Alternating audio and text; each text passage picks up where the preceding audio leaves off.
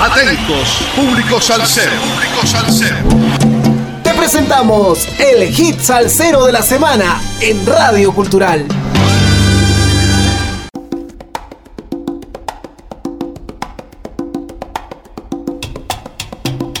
Sal saludos amigos, domingo 30 de julio del 2023, 126 semanas entregando la mejor salsa del presente año con un poco de historia de cada hit salsero de la semana por Radio Cultural.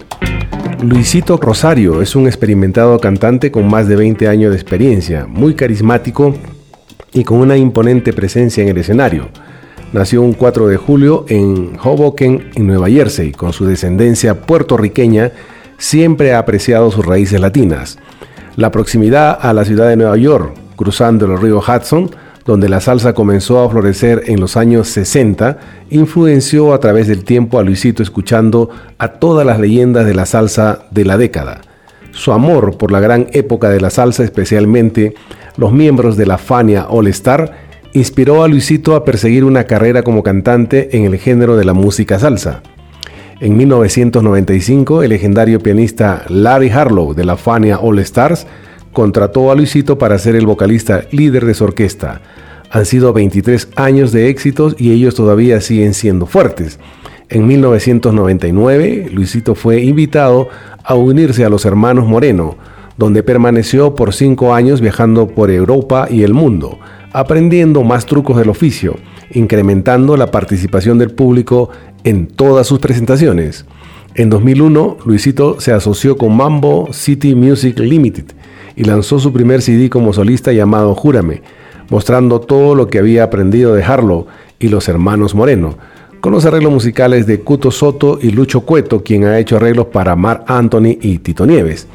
Luisito Rosario trae dos temas en su línea, Noche de Palladium, que tiene tres diferentes ritmos en un solo tema para los bailadores del mundo remontando a la escucha a la salsa con el estilo de los años 70, que ya logró convertirse en voz de Luisito en un favorito de los DJs de radiodifusoras y discotecas alrededor del mundo.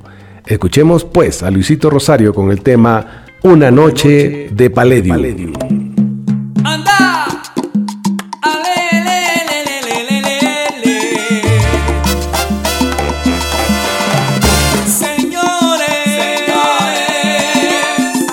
Se escucha la salsa buena,